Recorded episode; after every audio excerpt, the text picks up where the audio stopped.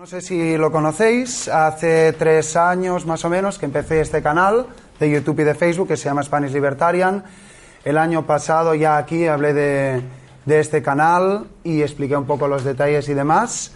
Así que quizás hoy en la charla de hoy, la primera, lo que fuera la primera parte de, la historia de este canal, no, voy a, hablar tanto. Intentaré tocar otros temas. De hecho, voy a, a dividir la charla en tres partes. Por una parte, está crear hegemonía en castellano, que es lo que estoy intentando en este canal. Por otra, formar futuros líderes, que sería lo que estáis aquí o los que pueden estar viendo este vídeo. Y con eso establecer una gran estrategia. Quizás suena un poco ambicioso, pero bueno, para eso estamos. Eh, bueno, por si no lo conocéis, este canal lo empecé a, a, finales de 2014 y bueno, la historia era que cogía charlas de YouTube, las cortaba y ponía un logo y una salidilla con una música y, no mucho más. Tampoco no, tuve, no tuvo mucha notoriedad el canal, aparte de quizás este vídeo de Juan Ramón Rayo, de uh, liberalismo, ¿cómo era el título? El liberalismo solo beneficia a los ricos, que tuvo 70.000 visitas o así. Y bueno, me acuerdo que también empecé con los vídeos de, que hacían en el canal de Fort Apache y tal. Pero bueno, movamos. A lo largo del 2015-2016 empecé a poner un poco más de contenido en Twitter, en Facebook y demás. Y bueno, quizás expandí un poco, más que notoriedad en España, pues también en Latinoamérica. Pero lo que me gustaría hablaros es un poco lo que he ido haciendo a, este largo, a lo largo de este año 2017, a finales del año anterior, que es que me he enfocado más a, Facebook. Todo el contenido que he puesto tiene textos en pantalla, subtítulos, una música, un nuevo diseño, hemos hecho una, una nueva web, pero bueno, luego profundizaré un poco más en eso. La filosofía que hay detrás de mi canal, que de hecho siempre lo dije desde el primer día, es vídeos cortos sobre libertarianismo en español. Pero intentaré ir un poco más allá y lo dividiré en tres bloques, retórica, target y temática. Eh, empecemos por la retórica, el contenido que, publico, por si lo seguís o por si no lo seguís os animo a hacerlo, es divulgativo académico. Académico porque quiero enseñar cosas, o sea, no es un vídeo de, gatitos ni cositas así, ni de gente cayéndose, pero la idea es que las explicaciones tienen que ser lo más sencillas posibles y eso es una idea que la hago de manera deliberada. Y luego también quiero que sea divulgativo, es decir, que tenga, que tenga impacto.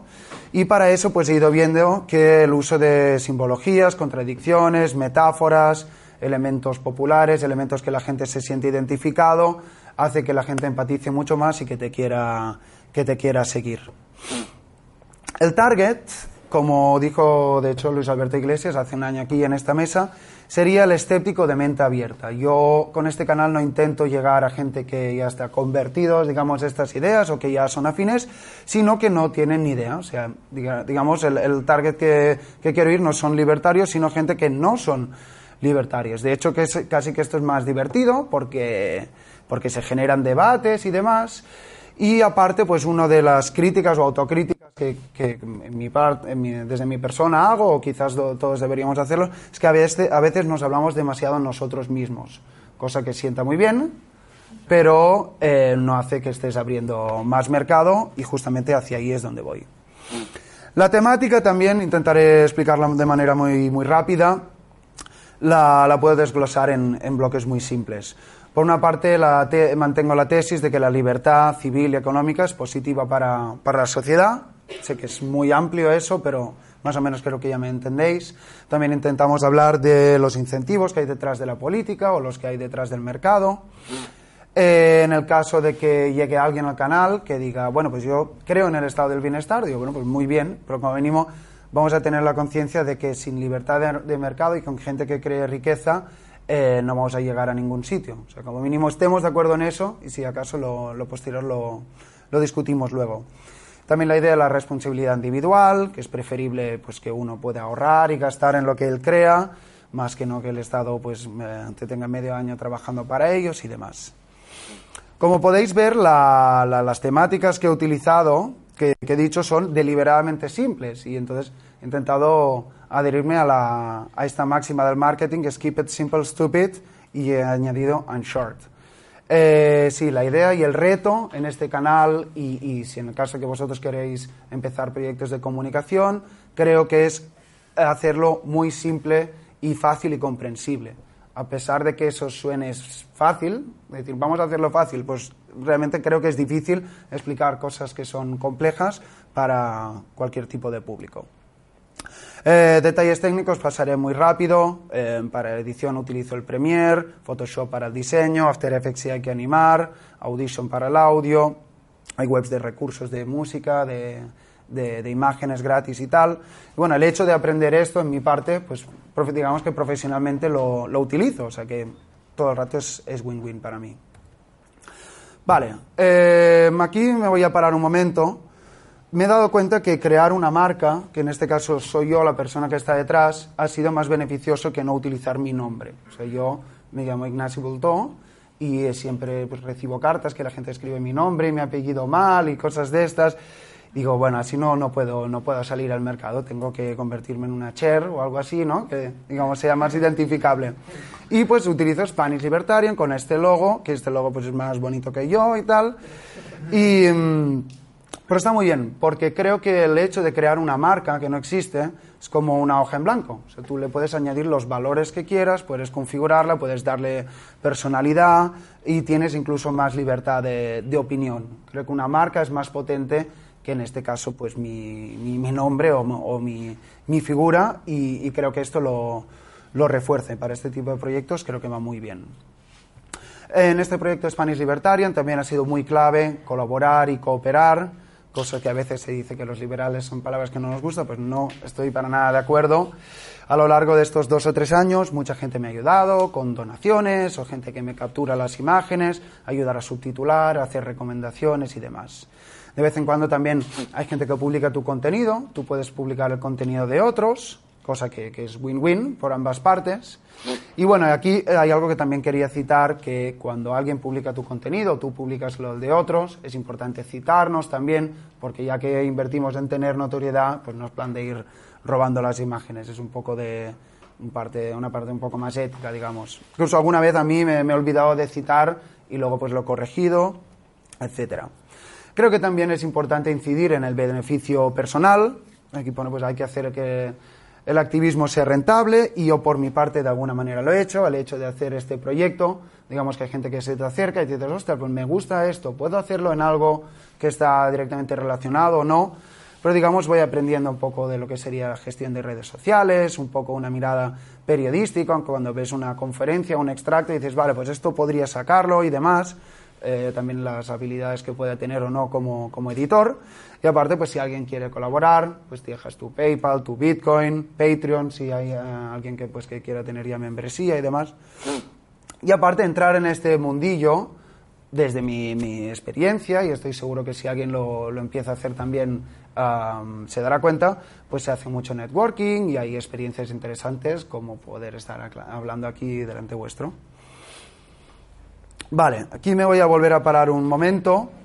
A finales de este 2016, a principios de 2017, he reformulado el canal y eh, principalmente lo que he hecho es que YouTube sea como el almacén de vídeos, de contenido que creo y me he enfocado en Facebook para tener más tráfico y la verdad que, que me ha funcionado muy bien. Intentaré analizar por qué y bueno, y la idea es que si a alguien le interesa este tema, pues que esto pueda servirle como manual. Por una parte, los vídeos, que, vídeos y, publicaciones que uno va haciendo, eh, Facebook, a diferencia de YouTube, ¿no? pues te da la posibilidad de poner vídeos cortos, de poner emoticonos, de poner preguntas a la audiencia, como puse en la segunda foto del medio. También a veces eh, he publicado algún que otro vídeo y le pones emoticonos y demás. No es que a mí me gusten estas cosas, de hecho me parecen muy horteras, pero eh, si es lo que se lleva, pues hay que adaptarse. Y creo que, realmente funciona. Eh, también lo que he hecho es hacer menos vídeos académicos, eso también ha funcionado súper bien, como podéis ver aquí, pues he utilizado un vídeo de Diamond Kimby, ¿no? de, Los Simpson, un vídeo de que se explican las 12, las 12 pruebas de Asterix Obelix, que es la burocracia, este vídeo me fue muy bien, tiene como 750.000 visitas o algo así, luego pues pones ahí a Carl Menger haciéndose un selfie, o un vídeo también que salía Berto Romero hablando de, de la política y demás. Estos vídeos tienen un impacto tremendo y lo que hacen, como iba diciendo antes, es facilitar a la gente que se mire este contenido y que digas, ostras, tienes razón. Entonces, si hay otra parte de contenido académico más duro, pues como mínimo ya tienen acceso. Pero, digamos, el embudo de recepción de, más gente se hace pues poniendo eh, contenidos así, quizás un poco más vulgar o digamos más asequible. También he hecho algunos memes, si los que seguís el canal lo habréis podido ver, que es algo pues muy simple, sencillamente pues pones un, un cuadradito con el texto, pero ya le pones el logo, le pones el color corporativo, aparte um, el hecho de poner memes, pues significa que no tienes que estar haciendo vídeos todo el día, siempre puedes, digamos, reorganizar el contenido que tienes, reutilizarlo, poner el meme, en la primera publicación poner la, um, el vídeo que está asociado y demás. Otra cosa importante, he visto que los hay mucho troll que se acerca a al canal, normalmente lo que se dice es don't feed the, don't feed the troll, ¿no? Pues yo creo que al contrario, creo que feed the troll, darle, alimentarlo es algo positivo, no por cambiar su opinión, la, persona que va con una actitud de troll normalmente no está dispuesta a cambiar de opinión, pero la gente que está leyendo esa conversación y ese debate sí que pueden ver, decir, ostras, pues esto no tiene ningún tipo de sustento, o por otra parte lo otro que, que dice el otro compañero sí que tiene sustento. Entonces, Creo que es importante dejar que hablen e incluso pues hacer preguntas y tal. Si veis el canal, pues ya veréis un poco el estilo que normalmente intento ejercer a la, a la parte de conectar. Y aparte veo que hay mucha gente que, digamos, me ayuda para contestar a las preguntas. Entonces hay como un poco un pensamiento, pensamiento de ejército ¿no? detrás, de, de activistas que te ayudan con lo que estás haciendo y me resulta muy, muy agradable. Como decía antes, también es importante eh, publicar contenido de otros, que los otros publiquen tu contenido para mantener, digamos, a, que diariamente, en la medida de lo posible, haya, haya contenido y eso eh, la, en la repercusión que ha habido en los seguidores ha sido genial. Para ir terminando en este bloque, me gustaría proponeros una idea, que sería una plataforma de promoción de nuevos libertarios y, por favor, no freakertarians, que es un concepto que he acuñado, os explicaré qué es. Um, a lo largo de estos años he ido conociendo bastante gente que creo que tienen bastante talento y vienen del mundo liberal y cada uno viene de un mundo diferente. Uno sabe de política, el otro sabe de economía, de tecnología, de, de, de biología, de educación, de lo que sea. Pero hay mucha gente que le cuesta empezar un canal porque no tiene conocimiento, porque no tiene comunidad, no tiene seguidores. Lo que estoy intentando con este canal no solo publicar uh, vídeos de gente famosa, entre comillas, sino que, digamos, gente anónima pueda tener un espacio, ya que a día de hoy tengo 20 algo mil seguidores. Eh, pues si hay alguien que, digamos, es bueno comunicando, necesita un, asesor, un asesoramiento, tanto técnico como de retórica y demás, este es su canal, y lo digo abiertamente para las personas que estáis aquí o quien pueda ver el vídeo, o sea, Digamos que el hecho de que esté solo en una persona que lo lleva, que en este caso soy yo, no me interesa para nada. Y digo no freakertarians, así un poco como para picar, pero eh, si alguien quiere hablar de, no sé, jopeanos versus hayekianos o minarquistas versus no sé qué, a este canal no es el sitio. Aquí lo que vamos a hacer es divulgar y facilitar el acceso a, este contenido. La idea con Spanish Libertarian a lo largo de este año ha sido dar voz a la, a la voz hispana que me he dado cuenta de que digo, bueno, el castellano no solo lo hablamos en España, sino también en toda, en toda Latinoamérica. Entonces, a la que empiezas a poner contenido que personas de otros países se pueden sentir identificados, la respuesta ha sido genial. De hecho, he estado buscando datos, son 560 millones de personas los que hablamos castellano en el mundo, la tercera lengua más hablada en Internet, la segunda lengua materna por número de habitantes por detrás del chino mandarín. O sea que en mercado lo hay y muchísimo. Entonces, desde mi canal intento poner contenidos eh, que estén relacionados con la realidad española, argentina, chilena, guatemalteca, pero eh, mm, lo que me surge es como una duda, que si queréis luego en las preguntas podemos ver. No veo que haya muchos liberales, libertarios en Perú, Colombia, Ecuador y México, no sé por qué. Pero bueno, en el caso de que surgieran eh, comunicadores influyentes, pues también los captaría en mi canal para darles visibilidad. Otro giro de tuerca que le he dado es que si, digamos, intento eh, internacionalizar el mensaje utilizando la lengua vehicular el español, pues también lo puedo hacer en inglés, que en este caso pues sería eh, o subtitulando vídeos del castellano al, al, inglés o viceversa. El hecho de haber hecho esto también me ha ayudado mucho. Eh, se ha republicado contenido de páginas como Being Libertarian y eso está genial porque cuando publican eso ves que en un día tienes como mil o dos mil seguidores más y dices, wow, qué pasada. Y hay gente que te manda mensajes muy bonitos, como aquí, que dice, Spain appears to be blessed with some amazing free market thinkers. Your, videos make me feel optimistic. O sea, bueno, será que tenemos algo a decir y yo creo que estas ideas de tomarse la molestia de publicarlo y subtitularlo es realmente útil y por lo que voy viendo la respuesta es muy, muy positiva. Eh, por eso voy a pasar rápido, pero bueno, digamos a principios de año el canal creo que tenía 5.000 eh, seguidores y ahora voy por más de 20.000, haciendo un poco esas estrategias que os he ido comentando, poner textos, poner subtítulos y tal. O sea que es una fórmula que funciona como mínimo para esto y que estaré encantado de que, de que lo copiéis. Vale, voy a ir al segundo bloque de, la, de esta charla, aparte de contaros lo que he hecho con mi canal, lo que me gustaría también, perdón, es de formar a nuevos eh, líderes o libertarios, comunicadores y demás. Me gusta mucho un concepto que, que, oí hace tiempo, que es la idea del empresario activista o del activista empresario. Creo que si alguien tiene alguna inquietud de desarrollar un proyecto, digamos con un ímpetu empresarial o de emprendedor, también se tendría que dedicar parte de su tiempo o su energía a ser activista. Si no hacemos un poco de retórica la explicación de qué es lo que hay detrás del libre mercado, pues podemos nosotros gastar mucha energía en ser empresarios, pero luego vemos que se legislan cosas o que la gente no está convencida de eso. Hace tiempo también escuché esta frase que dice, el líder no es el que le habla a la gente, sino es el que le habla a las personas que le hablarán a la gente. Entonces, eh, bajo esta idea lo que estoy intentando, y, digamos es como una llamada a la acción, es que no solo desde mi proyecto pues le hablo a la gente, sino intentar formar a personas que son los que le hablarán a más gente. Y eso forma parte de la gran estrategia que hablaré en el siguiente bloque. Brevemente, este año he ayudado, pues he puesto aquí cuatro ejemplos.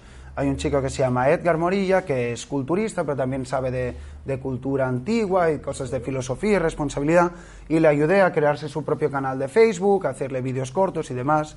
También hay unos chicos de Sevilla, se llaman Counterplay, que pues hacen vídeos cortos, que ponen textos, y bueno, digamos de alguna manera u otra les intento ayudar, o si dar disponibilidad en una llamada, resolver dudas, lo que sea. Un chico de Valencia también habla de política, se llama Daniel Fanoy, él está, de hecho estuve aquí el año pasado, él está haciendo contenido, pero digamos, yo por mi parte, pues ahí, digamos, en la sombra, intento ir motivando, resolviendo dudas. También Gloria Vázquez, que creo que quedó tercera, tercera en el curso de, este año que se hizo en Juan de Mariana.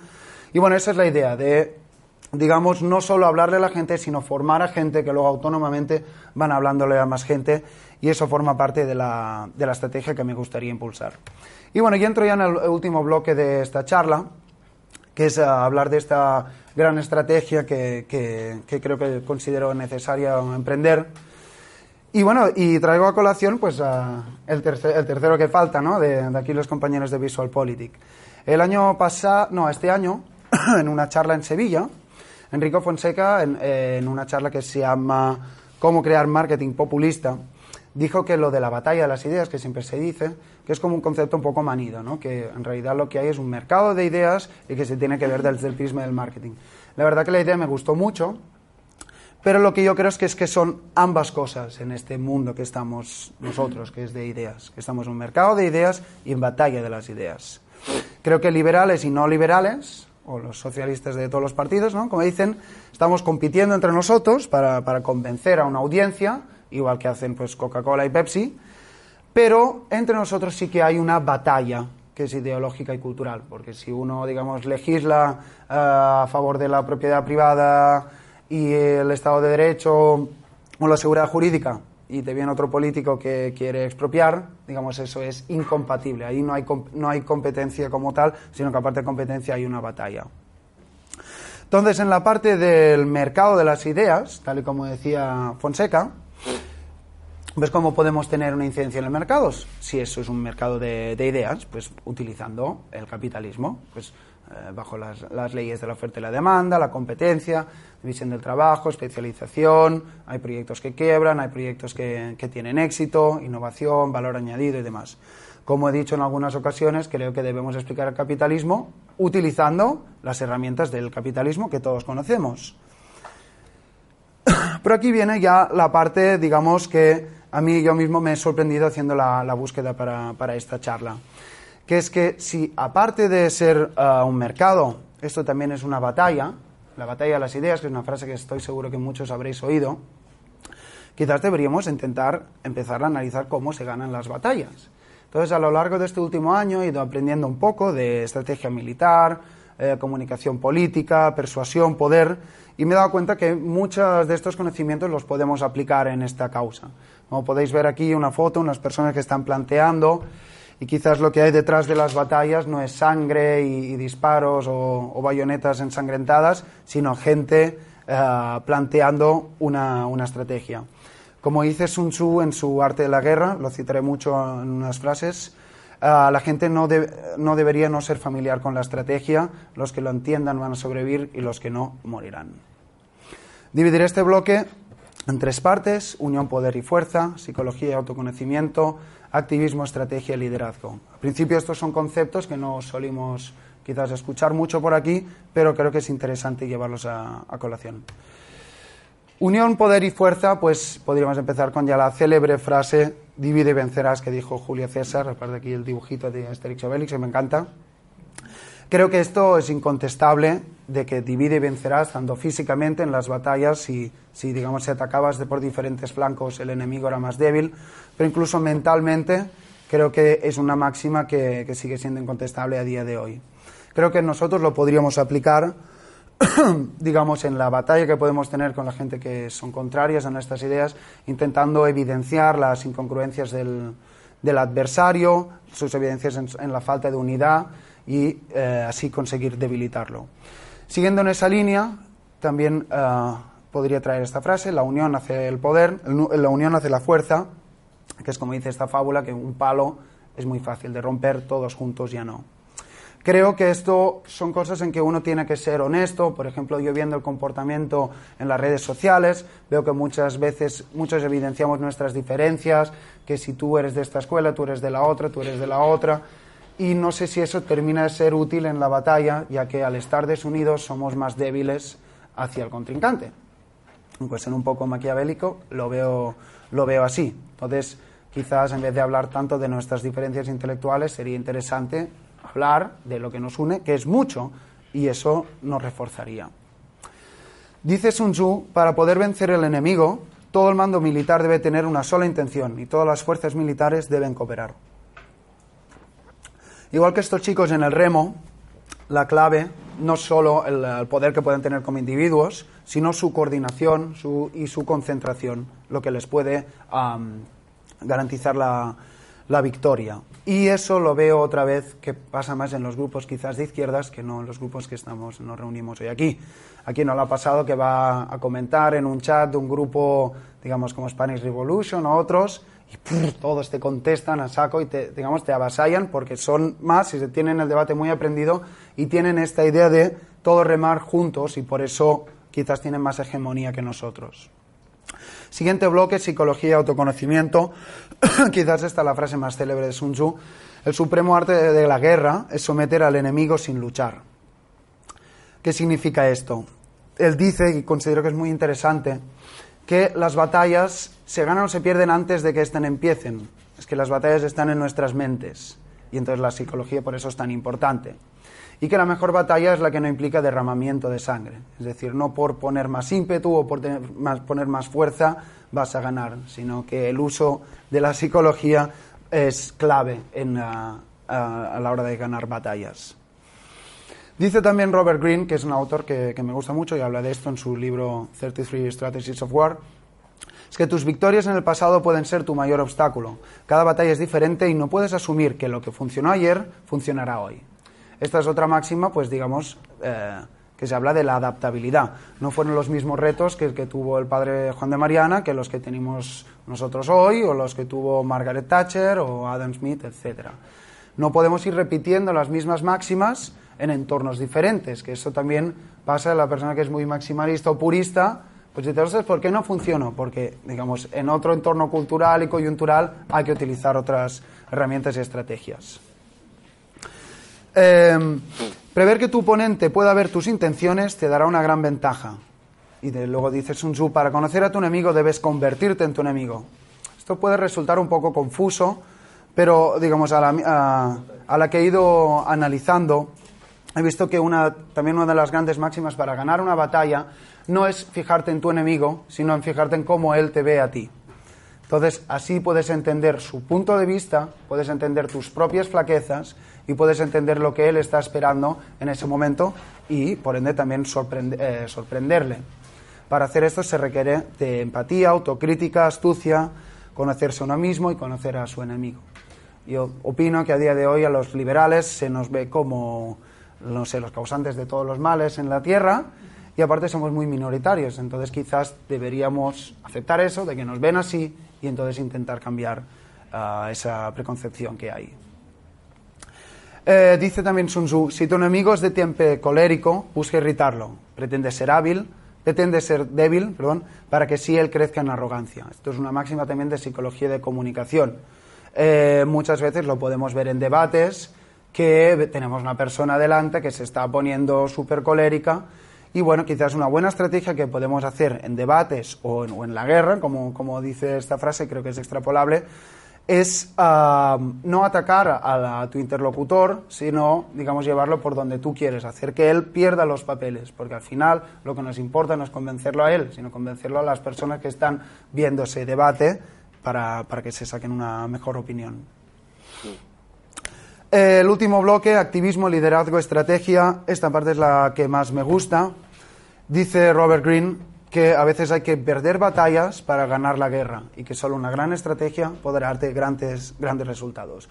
No sé si conocéis este juego, se llama Go, es un juego de la, de la, de la antigua China y he estado pues también practicando el último año, soy, soy muy malo, lo digo aquí ya, pero me resulta interesante y creo que hay buenas analogías. En este tablero de 19 por 19 tienes que ir arrinconando a tu, a tu contrincante. Entonces podemos ver que el arte de la, de la distracción, de, ir atacando por puntos diferentes, el hacer creer que tu enemigo va ganando, es clave para, ganar en el Go. Y creo que a nivel de, hegemonía eh, liberal y de las ideas ah, es muy extrapolable lo que se puede aprender de, de este juego o de esta idea de perder batallas pero ganar la guerra quizás nos metemos en, fangos y en barros de los que no podemos salir. Sería mejor ir a afianzar em, partes, digamos, que la gente acepte que, está de acuerdo con nosotros, como podría ser no sé, el matrimonio libre o las drogas libres, conceptos que a priori le gustan a la gente, o respetar la propiedad privada, bueno, a priori. Y entonces, digamos, cuando ya hayamos enfianzado eso y tengamos más seguidores, pues ya se pueden ir a temas un poco más escabrosos sobre qué política monetaria hacer, o gasto militar, gasto social, etcétera. Ganar la, la guerra pero, pero, ir perdiendo batallas significa prepararse para la guerra mientras vas perdiendo batallas, tener una estrategia, digamos, de, digamos, un poco encubierta, que es algo que veo que en el Go también se utiliza mucho. Em, otra frase importante, dice Sun Tzu, la rapidez es la esencia de la guerra.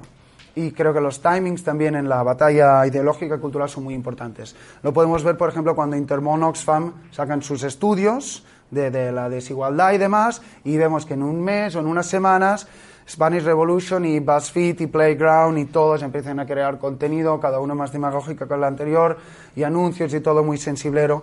Ellos ganan estas batallas por los timings y eh, creo que lo hace muy bien. Entonces yo creo que si alguien lo hace bien, a pesar de que no estés de acuerdo, pues hay que, hay que decirlo como es. Esta batalla la ganan por los timings y no creo que en el mundo liberal estemos haciendo eso a día de hoy. Otra clásica, si estás lejos del enemigo, hazle creer que estás cerca. Eso también en la, en la mafia se dice bastante. Y bueno, em, también como hizo Pablo Iglesias antes de ser famoso, que fue a todos los platós diciendo que él no era ni de izquierdas ni de derecha y demás, pero él salía en todos los, en todos los sitios, lo podemos ver aquí en Intereconomía creo que es sano que los liberales pues vayamos a cuantos más foros mejor, a la tuerca, a la sexta, a 13TV, e invitemos a, hablar y a debatir a gente de, ideologías diferentes. Sé que suena un poco contraintuitivo de tener al, enemigo cerca, cerca perdón, pero funciona. Dice, cuando la gente está en peligro, son capaces de luchar por la victoria. Eso también lo considero importante y he puesto aquí a Escarlata O'Hara en lo que el viento se llevó y a Dios pongo por testigo, Pero, ah, vaya, lo considero así. Em, yo mismo me siento así. A veces hay que ser consciente de en lo que uno, en lo que uno se encuentra. Em, nuestras batallas no son hegemónicas precisamente y creo que es importante ser consciente de esto para, digamos, tener toda la fuerza suficiente para, para, para tirar adelante. Entonces, con eso podríamos convencer al que, al que es nuestro mercado, que es, digamos, no sé, la gente que no vive a costa de los demás, como podrían ser contribuyentes, autónomos, trabajadores y empresarios. Hacerles notar de que, de que estamos al límite puede hacer que tengan mucha más fuerza y esto en la, en la batalla también es algo que siempre solía funcionar. Voy terminando. Dicen, un líder lidera con su ejemplo, no con su fuerza. Vemos aquí cuatro fotos de, liberales libertarios bastante célebres y a los que muchos tenemos respeto porque ellos pues van a la televisión y escriben libros y hacen presentaciones de libros y se mueven y tienen programas de radio y demás y por eso los respetamos. Pero creo que aparte de respetarlos, muchos deberíamos en parte intentar ser como ellos, ya que con el ejemplo que nos dan no solo tenemos que retuitear y hacer zack lives y cosas de estas, sino intentar, digamos, replicar lo que ellos están haciendo. La última slide de este bloque decía Sun Tzu que el verdadero objetivo de la guerra es la paz. A pesar de que esto suene contradictorio, creo que tiene mucha, mucha lógica. Em, desde mi punto de vista, creo que las ideas de, izquierda radical o derecha radical son principalmente malas. Y entonces, está haciendo es para la lucha para el bien y para, y para la paz y la prosperidad y la virtud de las personas y que no vivimos vivamos a costa de los demás y demás.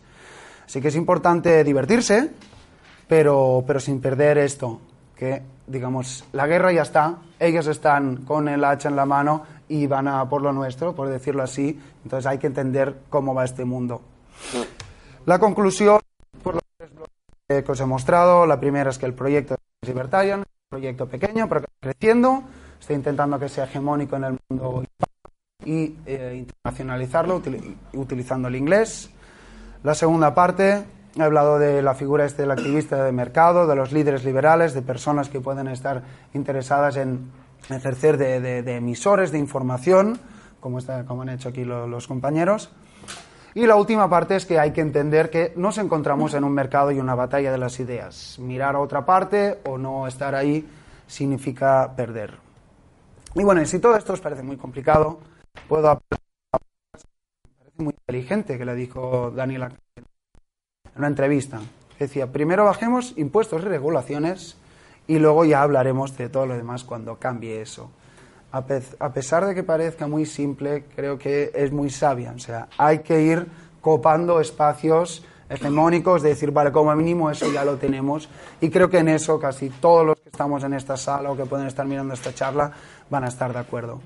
Y si eso incluso os parece demasiado complejo, pues podemos apelar al otro meme, que es esta sensación que te pone la piel de gallina, que es, por favor, bájame los impuestos. Y muchas gracias.